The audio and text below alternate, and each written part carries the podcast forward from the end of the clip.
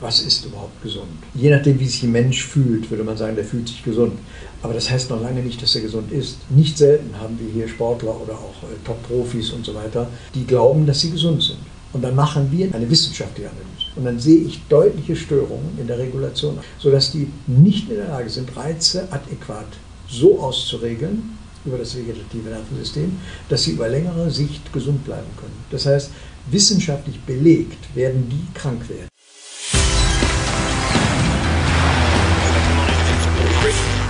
Gut zu wissen, der Erklärpodcast der Tiroler Tageszeitung. Hallo und herzlich willkommen zu einer neuen Ausgabe unseres Gut zu wissen Podcasts. Mein Name ist Renate Bergtold und heute befassen wir uns mit dem Thema Stoffwechsel und welchen Einfluss er nicht nur auf unser Gewicht und unsere Leistung hat, sondern vor allem auf unser tägliches Wohlbefinden. Wer versteht, wie sein Körper funktioniert, kann darauf auch angemessen reagieren, um möglichst fit und gesund zu bleiben.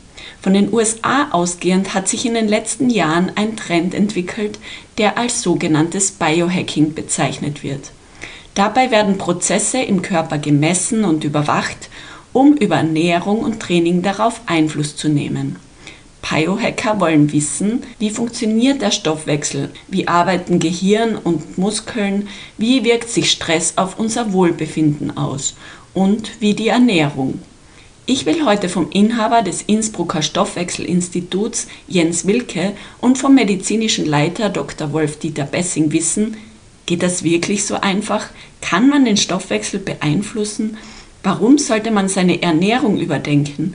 Und vor allem, ist der Trend zur Selbstoptimierung für Otto Normalverbraucher wirklich gesund und sinnvoll oder ist das alles übertrieben? Bevor ich meine heutigen Podcast-Gäste begrüße, klären wir mit unseren fünf Fakten zum Thema aber erst einmal die Begrifflichkeiten ab. Der Stoffwechsel, auch Metabolismus genannt, ist die Grundlage aller lebenswichtigen Vorgänge im Körper. Unter Stoffwechsel versteht man grob gesagt alle biochemischen Vorgänge, die innerhalb der Zellen ablaufen. Anders gesagt, die Bestandteile der zugeführten Nährstoffe werden in den Zellen abgebaut, umgebaut und zu neuen Produkten aufgebaut. Wir Menschen verbrauchen unterschiedlich viel Energie zum Erhalt unserer Körperfunktionen. Das ist wahrscheinlich genetisch bedingt. Es gibt Menschen, die in Ruhe mehr Energie verbrauchen, also einen höheren Grundumsatz haben als andere. Eine Stoffwechselstörung liegt vor, wenn die Verwertung einzelner Nährstoffe nicht richtig funktioniert und die Substanzen nicht dort ankommen, wo sie gebraucht werden. Wenn der Stoffwechsel gestört ist, können verschiedene Krankheiten oder Übergewicht entstehen. Seit einigen Jahren hat sich der Trend zur Selbstoptimierung, sogenanntes Biohacking, das ursprünglich aus dem US-Leistungssport kommt, entwickelt. Mit Hilfe kleinerer Veränderungen hacken Biohacker also Körper und Geist, um leistungsfähig, fit und gesund zu werden. Mikronährstoffe spielen beim Biohacking eine wichtige Rolle, weil sie am Stoffwechsel innerhalb der Zellen und damit an den Grundfunktionen des biologischen Körpers beteiligt sind. Und damit sind wir auch schon mittendrin in unserem heutigen Podcast. Ich begrüße jetzt bei mir Jens Wilke und Wolf Dietrich Bessing. Ich starte immer gern mit einer persönlichen Frage und die richte ich jetzt an den Jens Wilke. Wie kommt der Bezug, der persönliche dazu, dass man so ein Institut überhaupt aufbaut? Also mein Background oder der Impuls, äh, das Stoffwechselinstitut ins Leben zu rufen, kommt schon aus meiner Jugend, also schon ein paar Jahre zurück komme selber aus dem Leistungssport, habe früher mal Triathlon äh, auch professionell betrieben, war dann im österreichischen Nationalteam und das ist natürlich selber auch das Thema Leistungsoptimierung, Regenerationsverbesserung ein ganz wichtiges Thema, um letztendlich auf der Leiter weiter nach oben zu kommen. Und äh, mein beruflicher Background ist die Pharmazie. Habe mit der eigenen Apotheke, die WMDs haben, immer stark in der Prävention gesehen, habe aber gemerkt, dass im Außen, in der Außenwahrnehmung, in der Apotheke natürlich äh, Kunden uns sehen, da gehe ich hin, wenn ich letztendlich krank bin und nicht unbedingt, um äh, gesünder zu werden oder, oder äh, gesund zu bleiben. Und haben angefangen vor circa drei Jahren schon in der Apotheke aber mal Stoffwechselmessungen durchzuführen und wir haben gemerkt, da gibt es aber sehr wohl einen, einen Markt, nämlich der Richtung Prävention geht. Und äh, das haben wir dann vor gut einem Jahr über das Stoffwechselinstitut auf deutlich größere Beine gestellt, auf breitere Basis und kümmern uns wie Sie richtig gesagt haben, um das Thema Stoffwechsel und, und alles, was damit äh, zu tun hat. Ich sage immer so mit einem Augenzwinker, es geht um medizinisches Biohacking, weil Sie das zuerst äh, eingangs angesprochen hatten. Biohacking ist ja jetzt so ein Begriff, der in aller Munde ist, wo es um das Thema Leistungsoptimierung, Selbstoptimierung geht. Unser Anspruch ist es, und deswegen freut es mich auch, dass unser medizinischer Leiter Dr. van Bessing äh, mit an Bord ist, das Ganze auf eine medizinisch fundierte Basis aufzustellen. Da kann ich meine nächste Frage gleich weiterreichen an den Herrn Bessing. Was versteht man eigentlich unter einem Stoffwechsel? Wir reden alle immer von einem Stoffwechselmetabolismus. Ich habe aber das Gefühl, keiner weiß so richtig, was versteht man denn darunter? Was sind es für Prozesse, die da von Bedeutung sind? Also im Prinzip ist natürlich der Stoffwechsel ein ganz komplexes Geschehen, man sagen. Aber man kann natürlich auch das Ganze sehr zentralisieren. Und dann gelangt man dahin in der Zelle, wo diese Strukturen sind, in denen letztendlich dann die Prozesse stattfinden, wo wir aus der Nahrung, die wir zuführen, die dann gewechselt wird im Körper, am Ende dann die Energie gewinnen. In der Form zum Beispiel von ATP. Das ist die Art und Weise, wie das eine Pflanze macht, ähnlich mit der Photosynthese. So machen wir das mit den Nahrungsmitteln, indem wir die verstoffwechseln. Wir nehmen die auf über den Magen-Darm-Trakt, die werden resorbiert, werden dann verarbeitet, über Enzyme verändert und so weiter und landen irgendwann in der Zelle. Und da ist es dann eben sehr zentral, gehen dann in die Urbakterien, die wir in den Zellen haben, die Mitochondrien. Und da ist eben ein ganz zentraler Punkt dieser Stoffwechselprozesse. Und deswegen ist eben dann sehr wichtig, dass man komplex im Sinne einer integrativen Betrachtung dann alle die Dinge, die herum sind, beachtet, also welche Form der Nahrung, in welcher Art die Nahrung aufgenommen wird, äh, wie die Nahrung dann sich im Körper verteilt, wie sie verarbeitet wird über den Darm. Deswegen ist da das Mikrobiom so wichtig. Wir wissen inzwischen sehr viel mehr, was das Mikrobiom alles tut, im Zusammenhang wiederum mit den Mitochondrien. Und insofern ist das alles dann bis zu dem Prozess, wo wir die ATP gewinnen und die Produkte, die wir nicht sozusagen verwenden, dann wieder abführen über die Ausleitung Niere oder Leber und Darm. Das ist alles insgesamt der Stoffwechsel. Und wie kann es jetzt passieren, dass die Menschen so unterschiedliche Stoffwechsel haben. Der eine isst gefüllt den ganzen Tag und ist so dünn und der andere hat gefühlt eben seine 500 Kalorien und nimmt ja. ständig zu. Wie passiert so etwas ja. auf körperlicher Ebene? Weil eben tatsächlich auch diese ganzen Strukturen, also diese komplexen Strukturen der Nahrungsaufnahme, der Nahrungsverarbeitung und letztendlich bis in die Zelle hinein dann die Nahrungsaufspaltung und Energiegewinnung, von vielen verschiedenen Faktoren abhängt, die sehr individuell sind. Ich sage mal ein ganz praktisches Beispiel. Wir haben in äh, Graz und Innsbruck vor zwei, drei Jahren spektakuläre Fälle gehabt von Personen, die also schwere Krankheiten hatten, zum Beispiel Hauterkrankungen oder Dermitis, die dann eine Veränderung bekommen haben im Darm, also der Stuhlflora, zum Beispiel über eine Stuhlimplantation, was es hier leider in Europa noch nicht gibt. In den USA gibt es das schon und haben danach diese Krankheit geheilt. Das heißt also, wir haben ganz bestimmte Mikroorganismen im Mikrobiom, die individuell sind. Und die können bei dem einen mehr von der einen äh, Art der Mikroben haben und von der anderen weniger. Und je nachdem, wie die Verhältnisse sind, können die Leute besser Fett verbrennen, besser Kohlenhydrate verbrennen. Und danach richtet sich dann, wie die beispielsweise mit einer Nahrung umgehen. Es gibt Leute, die essen gesund, aber die können einfach kein Fett abbauen oder verbrennen. Und da spielen viele Prozesse eine Rolle rein. Unter anderem natürlich die verschiedenen Mikrobionten, also des sogenannten Mikrobioms, also unserer Darmflora. Dann könnte man jetzt sagen, gut, ich schaue, dass ich meine Darmflora aufbaue, das wird ja viel damit geworben, aber ich schätze mal, damit allein ist es nicht getan, oder? Absolut nicht. Warum nicht? nicht? Und zwar deswegen, weil viele, viele andere kleine Schritte, enzymatische Schritte und so weiter auch noch eine Rolle mitspielen und andere Organe ja dabei auch beteiligt sind. Und es reicht nicht alleine nur das Mikrobiom in Ordnung zu machen, weil das Mikrobiom wiederum ist auf viele, viele andere Mitspieler auch wieder angewiesen. Aber man kann schon ganz klar sagen, wenn zum Beispiel Akkermansi oder Firmicutes Bakterien in einer falschen Relation sind, haben diese Leute Probleme abzunehmen. Muss man ganz klar sagen. Ja, das kann man so schon sagen. Aber es gibt eben, wie gesagt, weitere, und da sind wir eben auch bei den Mitochondrien, wenn wir Membranschäden haben, zum Beispiel durch Umweltbelastungen oder durch Funktionsstörungen der Leber, dann können die Leute nicht so gut in den Mitochondrien ihre Energie gewinnen. Dann haben wir mitochondrale Krankheitssymptome. Dann haben wir Mitochondropathien. Deswegen machen wir auch Mitochondrienuntersuchungen hier. Ganz wichtig. Aber ist es überhaupt reversibel? Ich nehme mal an, das ist ein Alterungsprozess auch. Je älter ich werde, desto mehr Schäden habe ich an den Mitochondrien. Ja, da freue ich mich ganz besonders über diese Frage, weil das ist ja genau mein Gebiet. Ja, genau. Lässt sich denn das, das ist das Tolle, man kann das. Man kann das. Tatsächlich wie? Ja, man kann das wissenschaftlich und zwar Okay. auf einer ganz seriösen, hohen wissenschaftlichen Ebene ist es bewiesen. Wir können das umkehren.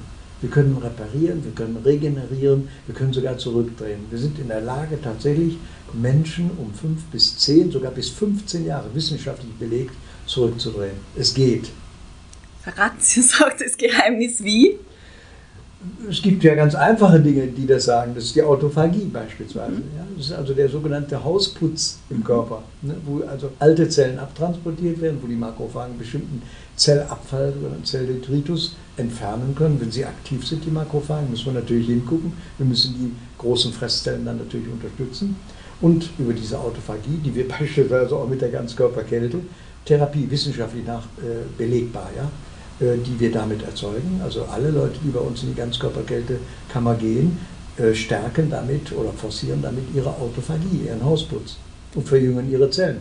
Eine Begleiterscheinung vom Fasten ist das ja auch, dass der Körper Richtig, genau. in die Deswegen ist das. Intervallfasten ja so interessant. Mhm. Man kann ja zwischen 12 und, und 16 Stunden kann man Intervallfasten machen, wobei man auch da vorsichtig sein muss. Also jetzt generell einfach Intervallfasten als gesund würde ich so nicht unterschreiben. Also wir würden das schon differenzieren, sehr differenzieren. Warum das?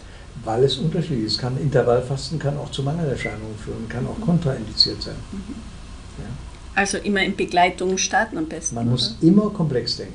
Ja. Man sollte immer vorher sowas mit einem Fachmann oder mit Fachleuten abklären, die davon etwas verstehen. kommen ja auch unterschiedliche Zielgruppen zu uns, äh, auch einige, die das eine oder andere Kilo verlieren möchten, äh, die auch Basis der Anamnese, die wir jetzt sehen, respektive sozusagen der Eingangsuntersuchungen sehr häufig, sag ich mal, sehr stark schon in einem sogenannten Hungerstoffwechsel sind und sich dann gerade deswegen sehr schwer tun, auch das eine oder andere Kilo zu verlieren. Ja. Also die Welt, auch so wie es jetzt der Dr. Bessing gesagt hat, ist äh, schon auch etwas komplexer äh, und da legen wir auch Wert darauf, dass es sozusagen auch nicht äh, ein Schema auf alle Kunden und Kundinnen übertragen wird, sondern dass man das sehr individuell wirklich anpassen, wo, wo steht derjenige und welche Historie hat er auch. Es ist ja so, Leistungssportler haben natürlich in der Regel sehr gute Kenntnisse über ihre Körperprozesse. Die messen auch regelmäßig. Otto Normalverbraucher tut das in der Regel nicht. Da ist es meistens damit getan, dass man halt einmal im Jahr zur gesunden Untersuchung geht. Das ist schon viel. Viele kennen sich, würde ich jetzt auch behaupten, noch nicht mal mit den Makronährstoffen aus, also wie, wie die Verteilung der Hauptnährstoffe ist. Überfordert man solche Menschen nicht, wenn man dann anfängt mit Mikronährstoffen? Es ist sicher ganz wichtig, die, und das ist auch eine unserer Zielsetzungen, die Leute nicht aus der Verantwortung zu entlassen, im Sinne von, die sie in die Umsetzung zu bringen, aber nicht, dass wir ihnen jetzt einen minutiösen Fahrplan vorgeben, an den sie sich halten dürfen, sondern es geht wirklich darum, Leute, weil Sie das Thema äh, Ernährung angesprochen hatten, auch zu sensibilisieren. Ja? Wenn ich beim Einkaufen bin, auch die Packungen einmal umzudrehen und auch mal zu sehen, in welchen Lebensmitteln sind beispielsweise, weil es natürlich schon auch ein großes Thema ist, Kohlenhydrate und davon in Form von Zucker in den Lebensmitteln drinnen. Also es geht uns darum, die Leute zu sensibilisieren, mehr Bewusstsein zu schaffen und eben starker Fokus von uns darauf, die, die Menschen in die Umsetzung zu bringen. Ja, weil das Wissen, behaupte ich mal, ist schon an vielen Stellen auch da. Also es ist jetzt nicht, dass wir zu 100 Prozent den Leuten ganz was Neues erzählen. In vielen Dingen in der Umsetzung ja, aber es geht eben sehr stark darum, das Wissen in die Umsetzung zu bringen. Ja. Und als Sie das mit den Sportlern angesprochen haben, das sehen wir nur zum Teil so.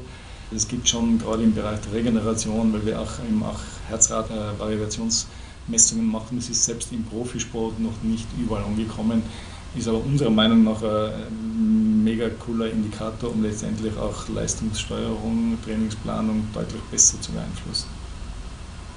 Verständlich, aber ähm, reicht es dann nicht für die Nicht-Sportler, einfach sie in die Umsetzung zu bringen? Wieso braucht es da zum Beispiel einen Stoffwechselfunktionstest? Der Stoffwechselfunktionstest ist, sag jetzt mal, wie so eine Überprüfung des Autos. Beim Auto macht man es normalerweise auch so, dass man mindestens einmal im Jahr, oder Sie hatten auch die gesunden Untersuchungen angesprochen, sozusagen mal zum Check geht. So sehen wir das bei dem, bei dem Stoffwechsel. Und anhand dieser Stoffwechselmessung sieht man schon mit anderer Analytik, wo steht jemand. Und da orientieren wir uns nicht nur ausschließlich an den Referenzbereichen, wenn es beispielsweise um die Blutbefunde geht, sondern da ist die Welt mittlerweile schon, jetzt mal, deutlich interessanter auch geworden, welche Parameter wir untersuchen können und wie man es auch äh, das Thema Energie am Ende des Tages äh, hat Stoffwechsel ganz viel mit, mit physischer und damit dann auch mentaler Energie zu tun, wie wir diese Energie auf einen höheren Level bringen können. Und das, denke ich, ist nicht nur für Sportler interessant. Wo ist denn eigentlich der Unterschied zu einem normalen Bluttest, den man jetzt zum Beispiel beim Arzt machen würde? Da gibt es ja sehr viele verschiedene Untersuchungen. Mhm. Es gibt nicht nur den Bluttest, sondern es gibt ja verschiedene Arten von Parametern, die wir im Blut untersuchen können.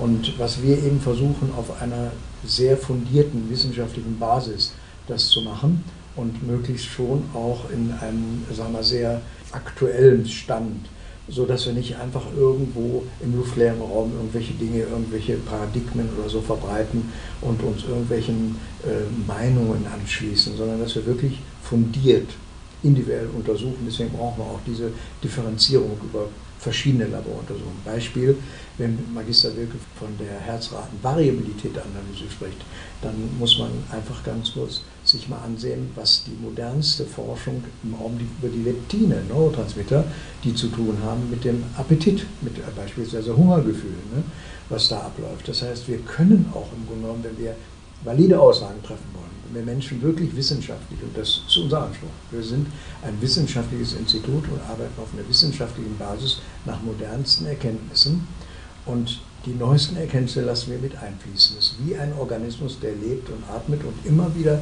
neue Dinge dazu nimmt. Und da muss man eben diese Dinge machen, um nicht irgendwo im luftleeren Raum irgendwelche Aussagen zu treffen, die man gar nicht wissenschaftlich nachvollziehen kann.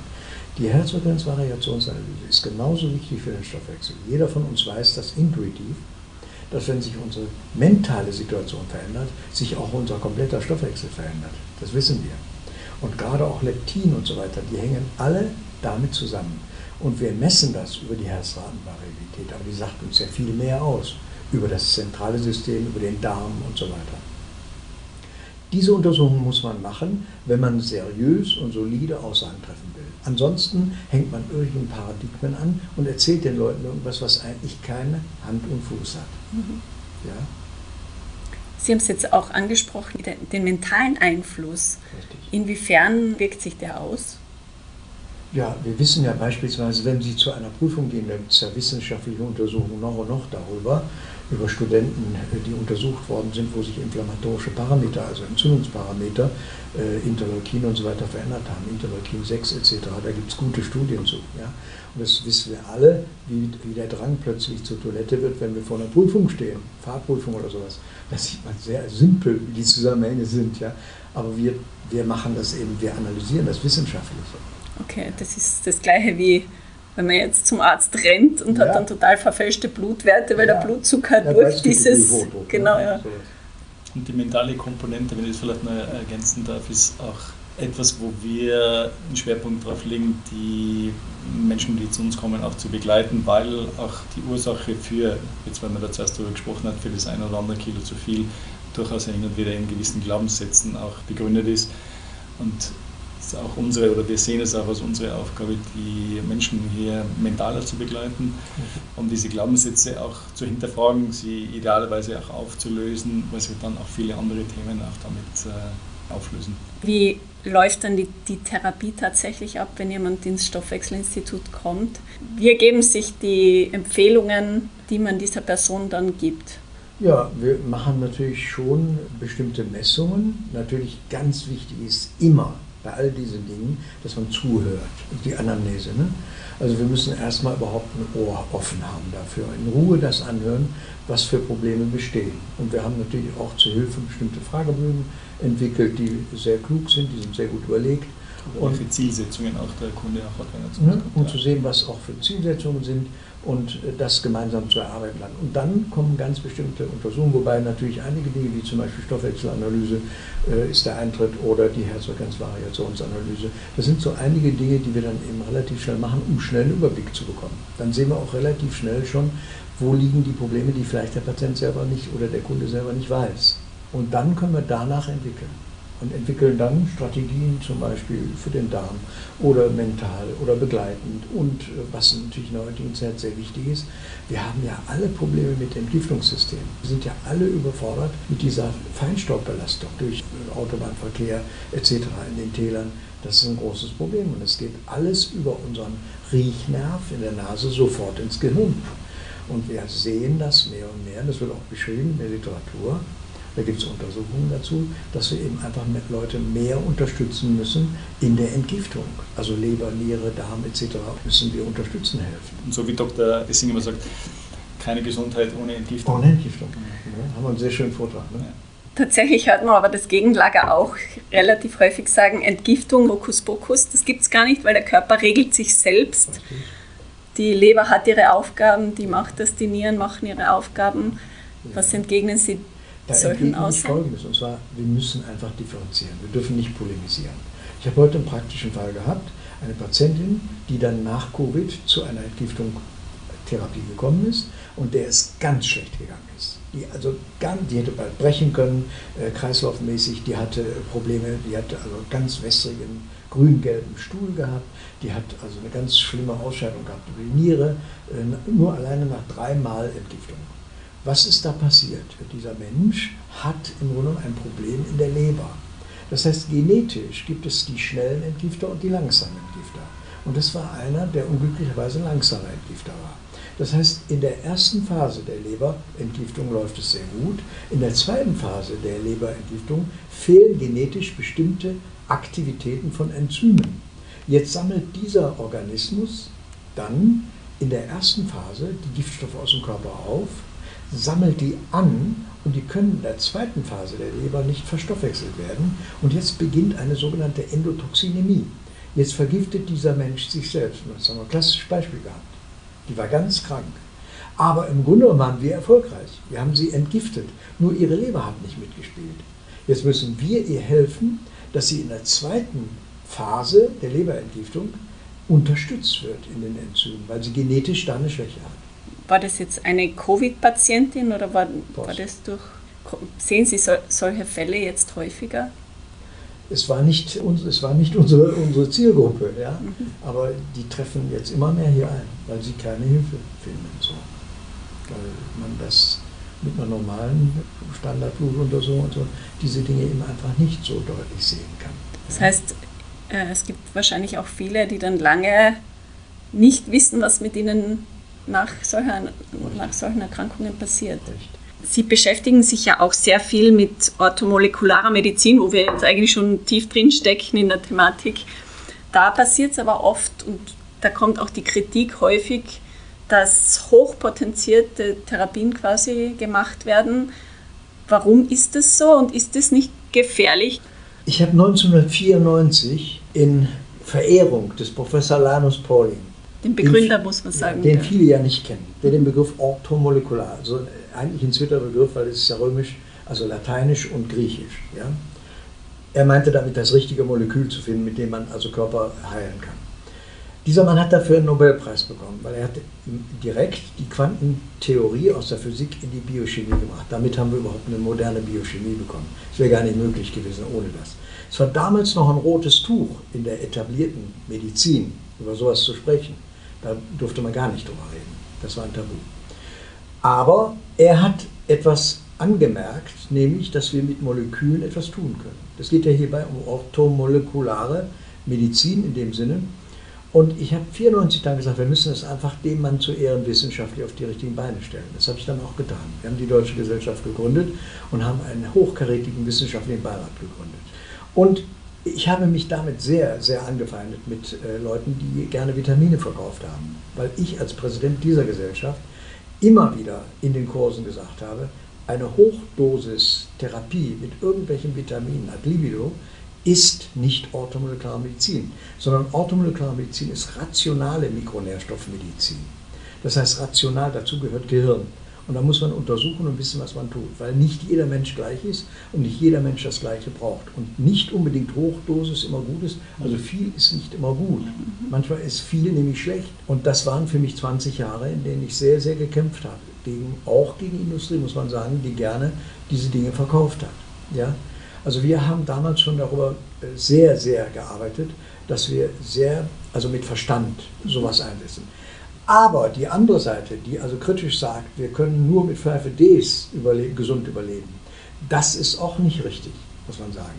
Also das heißt, wir brauchen schon in dieser Gesellschaft, auf dieser modernen Welt, brauchen wir schon eine Supplementation. Nur die muss individuell sein und die muss gut überlegt sein. Die muss sich an bestimmten Parametern orientieren. Und das kann man ja machen, aber das muss, muss man sorgfältig machen. Da muss man was von verstehen. Also diese Coenzyme und Kofaktoren sind so wichtig auch für den Stoffwechsel. Weil es hat nicht jeder das Gleiche. Und natürlich das Erste, was wir in die, in die erste Zeitschrift, wir haben damals die Zeitschrift Automolekulare Medizin aus der Taufe gehoben, da war ich mit dabei. Und das Erste, was ich geschrieben habe, Vitamin C, ein Wundermittel in der Medizin, war mein erster Artikel in der Zeitung. Und das ist heute immer noch ein Wundermittel. Ne? Und mich wundert das, ehrlich, dass man so wenig darüber spricht und so wenig darüber weiß. Das ist eine unserer wichtigsten Therapien, weil wir sind nicht mehr in der Lage, intrazellulär Ascorbinsäure selber zu synthetisieren. Was tun wir? Wir synthetisieren anstelle dessen ein schlechteres Antioxidant, nämlich den Harnstoff. Damit leben wir, sonst wären wir ausgestorben. Aber das heißt für uns Arbeit. Das bedeutet für uns, ist das primitivste Beispiel eigentlich für eine rationale orthomolekulare Medizin dass man Menschen hilft, eben intrazellulär auch den Ascorbinsäurespiegel entsprechend anzuheben. Das macht durchaus Sinn, ist rational. Aber wichtig für uns ist eigentlich, wenn wir seriös sein wollen, dann müssen wir uns nicht nach irgendwelchen, sage ich mal, Dogmen oder irgendwelchen Paradigmen richten, sondern müssen wir wissenschaftlich argumentieren. Und bestimmte Dinge kann man eben wissenschaftlich argumentieren. Und wenn ich sage, ich prüfe nur das OH25 bei dem Vitamin D, dann habe ich einen Parameter, mit dem ich aber nicht genügend aussagen kann. Aber in den Leitlinien, das hat natürlich auch mit Kosten zu tun. Sie sind in den Laborparametern eben bei der Bestimmung des Vitamin D-Spiegels nur das OH25. Und kaum einer prüft dann den zweiten Metaboliten, nämlich das OH125. Und das OH125 sagt uns unter Umständen viel mehr aus und der Quotient sagt uns noch viel mehr aus. Und dann müssen wir die Verbindungen verstehen auch, wie wird Vitamin D eigentlich in eine Zelle aufgenommen. Und da gibt es ganz spezifische Rezeptoren, die an der Zelle sind, um Vitamin D aufzunehmen. Und diese Rezeptoren wiederum interagieren zum Beispiel mit Viren oder mit Bakterien. Und das muss man auch wissen. Und eben bei manchen Menschen interagieren diese Rezeptoren eben mit den anderen Mikrobionten, mit denen wir uns unser Leben teilen. Viren, Phagen oder Bakterien. Und die beeinflussen diese Rezeptoren. Und wenn diese Rezeptoren eben nicht so funktionieren, da kann ich draußen Vitamin D einnehmen, wie ich will. Das kommt in der Zelle nicht an. Und im Gegenteil, es geht zurück ins Blut und ich habe dann eine Belastung der Leber. Das heißt also, meine Vitamin D-Hochdosistherapie desjenigen, der eben wissenschaftlich nicht seriös damit arbeitet, in der orthomolekularen Medizin, belastet mich toxisch sogar in der Leber, sogar kontraindiziert. Ja? So muss man einfach differenzieren. Man kann nicht irgendwelche Glaubenssätze predigen, sondern man muss seriös wissenschaftlich arbeiten. Das ist unser Prinzip hier im Stoffwechselinstitut auf einem hohen Level. Mhm. Gerade bei der Mikronährstoffsubstitution gilt sicher auch das Prinzip, Substitution erst nach Messung, gerade bei Vitamin D, das äh, grundsätzlich ja auch erfreulich ist, dass es jetzt äh, stark auch in den Medien, jetzt auch gerade im Zusammenhang mit, mit, mit Covid, aber auch hier gilt eben der Spruch, nicht überall hilft viel, mhm. gut dementsprechend auch wirklich hier zu messen und zu sagen, okay, sind jetzt wie Dr. Bessing angesprochen hat, die Vitamin D-Rezeptoren überhaupt frei, weil äh, wenn die nicht frei sind, dann kann die Dosis erhöht werden, sie wird nicht dort ankommen, wo sie ankommen soll und erzeugt sogar das Gegenteil von dem, was man will. Aber das heißt im Umkehrschluss, die Gesellschaft für Ernährung zum Beispiel, die gibt ja vor, so und so viel wäre jetzt gut an Inhaltsstoffen. Das kann ja gar nicht stimmen. Das muss ja, theoretisch müsste jeder individuell gemessen werden, wie sein Status von all diesen Mikronährstoffen ist, um entscheiden zu können, was braucht er, welche Prozesse funktionieren bei dem nicht oder schon. Wo ist er, wo hat er einen guten Status, wo hat er einen schlechten Status? Man muss eins sagen, oder? was ich sehr positiv finde, dass die Dach Gesellschaft, also Deutsche, Österreich und Schweiz, dass die in den letzten 20 Jahren sehr dynamisch sich angepasst haben. Das muss man schon mal sagen. Also da waren vor 20 Jahren ganz andere Äußerungen, ganz andere Statements. Das finde ich positiv. Mhm. Ja? Aber man muss auch davon ausgehen, dass die eigentlich immer voraussetzen, dass es ein gesunder Organismus ist.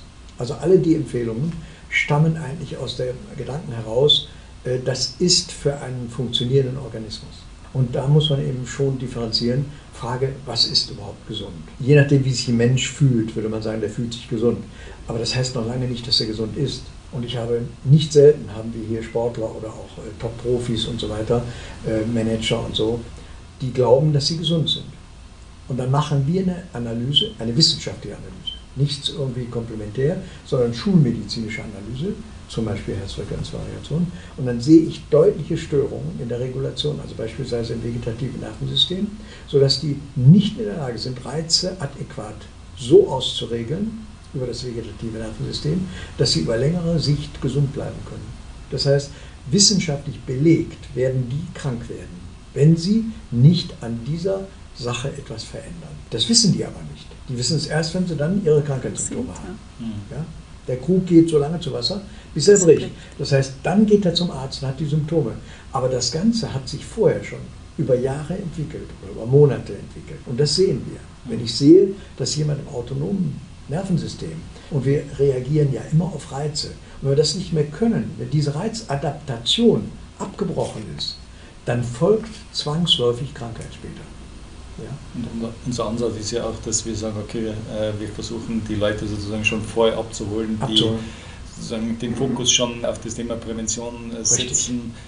Die Gruppe wird aus unserer Sicht immer größer und für die möchte man einfach immer medizinisch kompetente Anlaufstelle zu sein, um äh, nicht erst dann, wenn salopp sagt, die Milch verschüttet ist, sondern einfach auch schon vorher, um auch am Ende des Tages auch deren Energielevel und, und damit auch die Potenziale, die, die vorhanden sind, auch schon zu heben und gar nicht Richtung Krankheit zu gehen, sondern letztendlich einfach das Thema Gesundheit mit allem, was dazugehört, auch die Themen, die Dr. Wessing gesagt hat, mit dem Thema auch Lebensverlängerung im positiven Sinne, nämlich äh, nicht nur alt zu werden, sondern auch gesund und fit alt zu werden, sowohl in, in geistiger wie auch in, in physischer Hinsicht.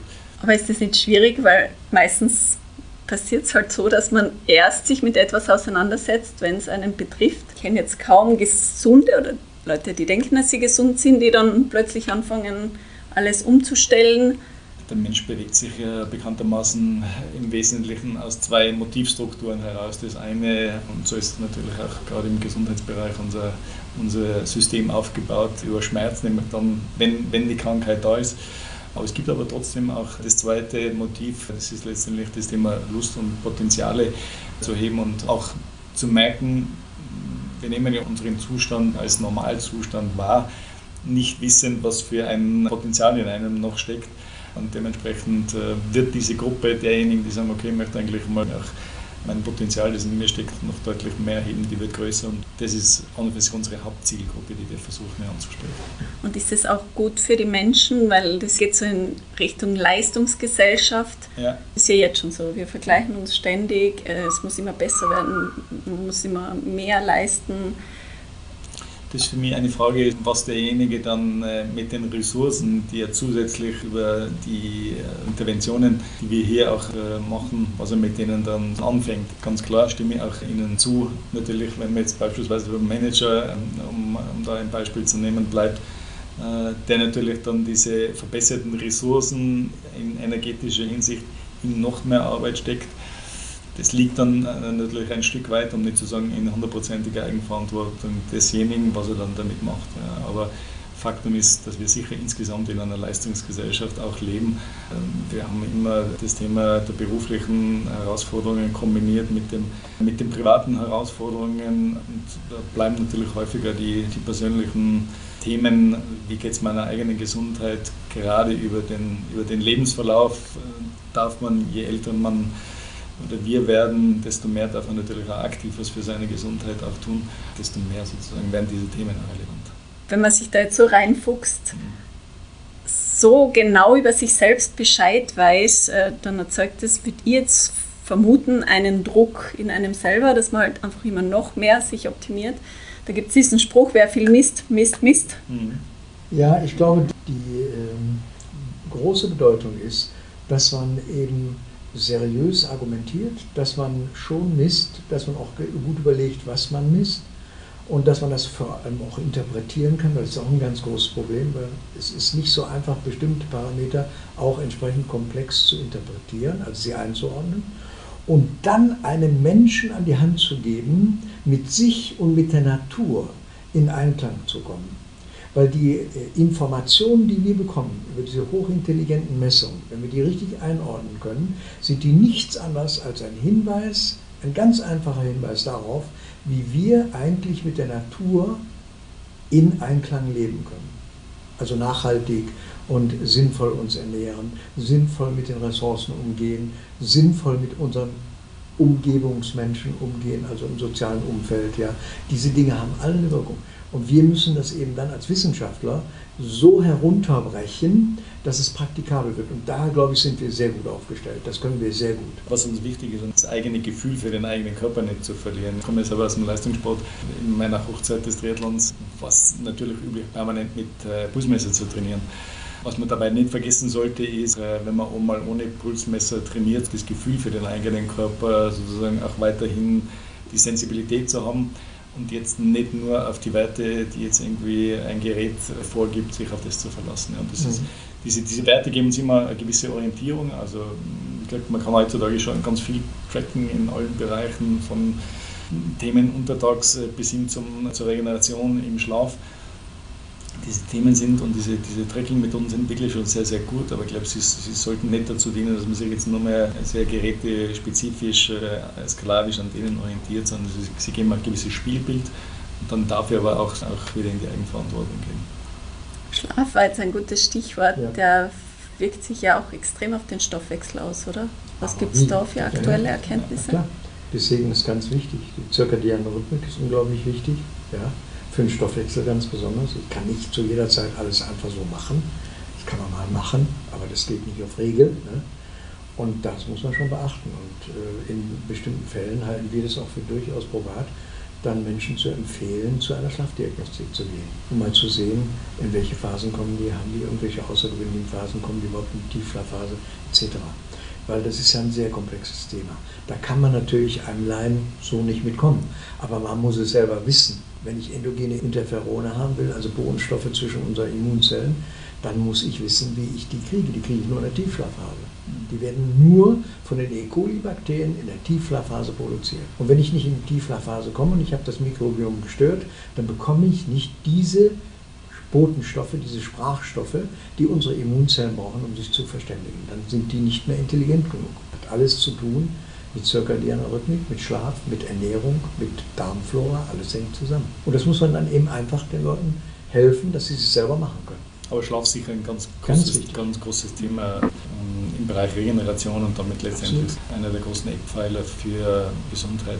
Das, das, unterschätzen viele, was es für, für Auswirkungen hat, egal in ob jetzt äh, energetisch, aber auch was das Thema Gewichtsmanagement da zu tun hat. So häufig ist auch das Thema Gewicht mit Stress ein Kombinationspaar, das äh, sich nicht gut verträgt und natürlich auch ganz stark da das Thema Schlaf und, und die Regeneration im Schlaf auch genau. mit der Rolle spielt. Genau. Wäre es da nicht sinnvoller, dann früher anzusetzen, also sprich bei Kindern? Das sind ja viele Baustellen, die dann sich bis ins hohe Alter ziehen ja, und sich immer wieder verschlimmern. Ja, selbstverständlich. Also wir, da hat die Gesellschaft auch eine Aufgabe, muss man schon sagen. Also Eltern auch. Eben schon die nächste Generation entsprechend äh, darauf vorzubereiten, was auf uns in den nächsten 20, 30 äh, Jahren zukommt. Mhm. Weil es wird sich vieles verändern. Es wird nicht äh, so viel einfacher werden, auch für den Organismus nicht. Mhm. Wir müssen andere Dinge machen, wir müssen uns verändern. Gerade das Thema Schlaf und Kinder, also selber ja. drei Töchter, die 9, 11 und 13 sind, dann natürlich auch das Thema Handy, auch mit Schlafen und äh, was es letztendlich für einen, für einen negativen Einfluss auf, gerade auf die Melatoninproduktion hat, unterschätzen wir, glaube ich, und ich bin in einer Zeit aufgewachsen, wo es noch keine, keine Handys gab. Das ist, glaube ich, schon ein großes Thema, wo man, glaube ich, den, den Langzeiteffekt auch noch gar nicht, äh, noch gar nicht abschätzen können. Ähm, kehren wir noch schnell zum Stoffwechsel zurück.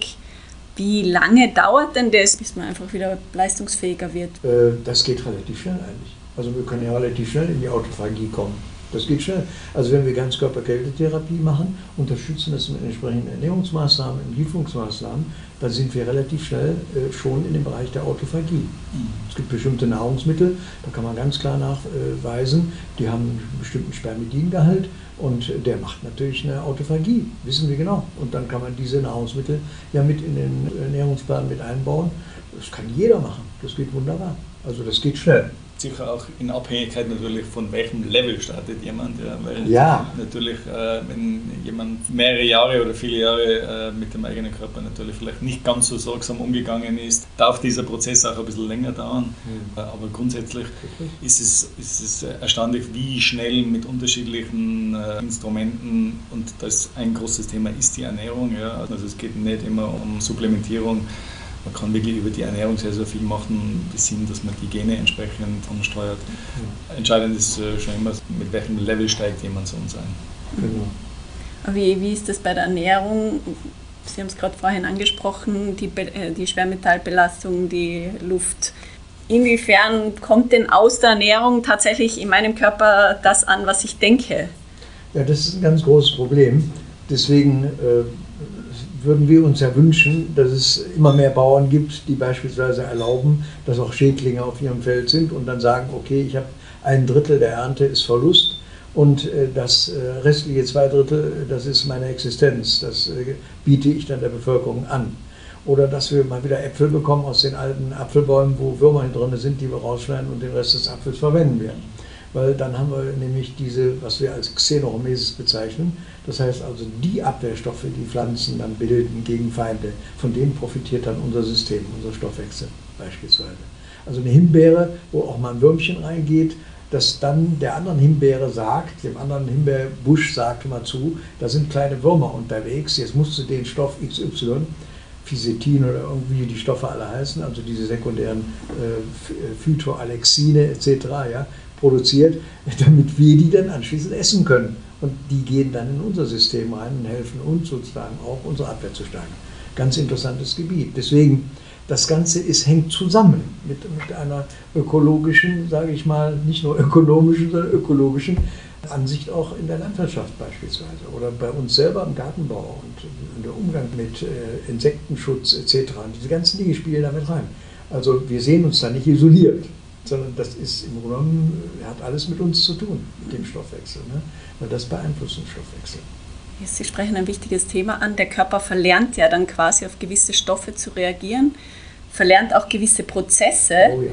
Kann er das wieder lernen oder gibt es dann wirklich nur Das noch ist- Intoleranzen? Ja, das ist eine gute Frage. Das ist, die, das ist eigentlich die Gnade, die wir noch haben.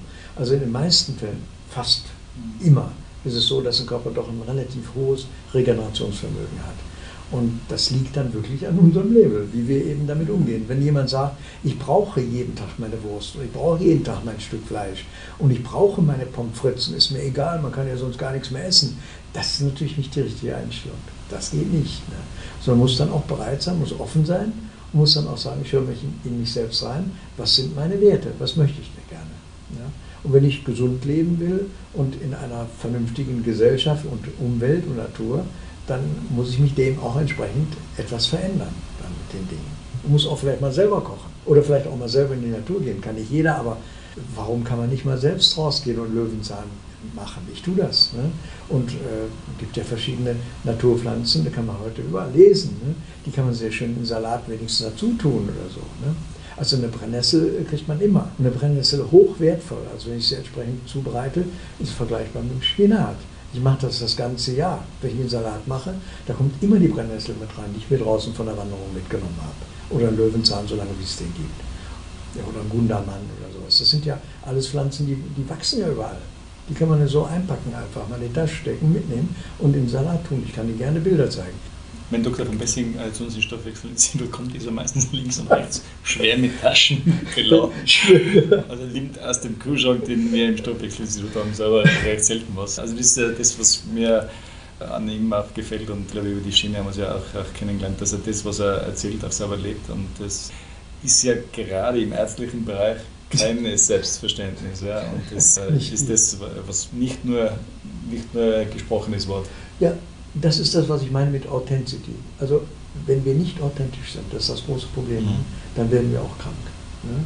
Also wenn wir uns selber nicht treu sind, wenn wir selber nicht das sind, was wir predigen oder was wir wollen oder so. Ne? Wir müssen mit uns in Einklang kommen. Das ist ganz wichtig.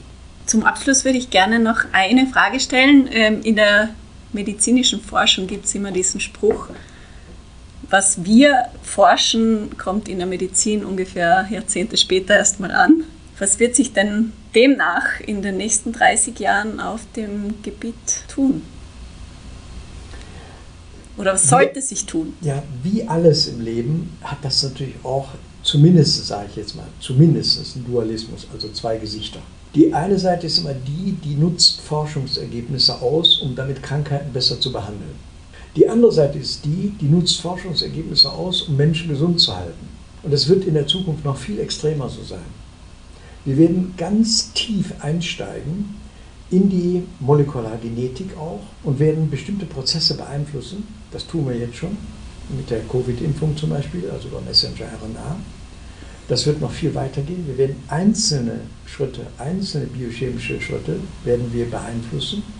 Wir werden noch weiter gehen. Wir werden Viren benutzen, um damit Krankheiten zu heilen. Es werden auch Viren neu entstehen. Es werden auch weitere Phagen entstehen. Wir werden Phagen auch nutzen, um damit schwere Krankheiten zu heilen, wie Alzheimer, Parkinson und so weiter. Es wird sehr spannend, es wird sehr gefährlich, weil diese Dinge sind wie ganz schlimme Waffen und die können ganz schlimm missbraucht werden. Und deswegen, ich denke mal, die Zukunft, wir müssen alle sehr viel aufmerksamer werden. Jeder Einzelne. Die nicht aufmerksam genug werden und nicht genauer hingucken und sich informieren, die werden tatsächlich Opfer werden dieser Entwicklungen. Also zwei Seiten. Die eine Seite ist die, dass wir sagen, wir entwickeln ganz hochtechnische neue Methoden, mit denen wir Krankheiten sehr effizient behandeln können, die aber unter Umständen auch problematische Nebenwirkungen entwickeln können. Und auf der anderen Seite, wir nutzen diese Forschungserkenntnisse, um daraus uns zu schützen und uns in der Zukunft gesunder zu erhalten. Das sind die beiden Möglichkeiten. Ne? Herzlichen Dank für dieses spannende Schlusswort. Vielen Dank, Herr Wilke, vielen Dank, Herr Bessing, für Ihre Zeit. Ja, vielen Dank. Das war Gut zu wissen, der Erklärpodcast der Tiroler Tageszeitung.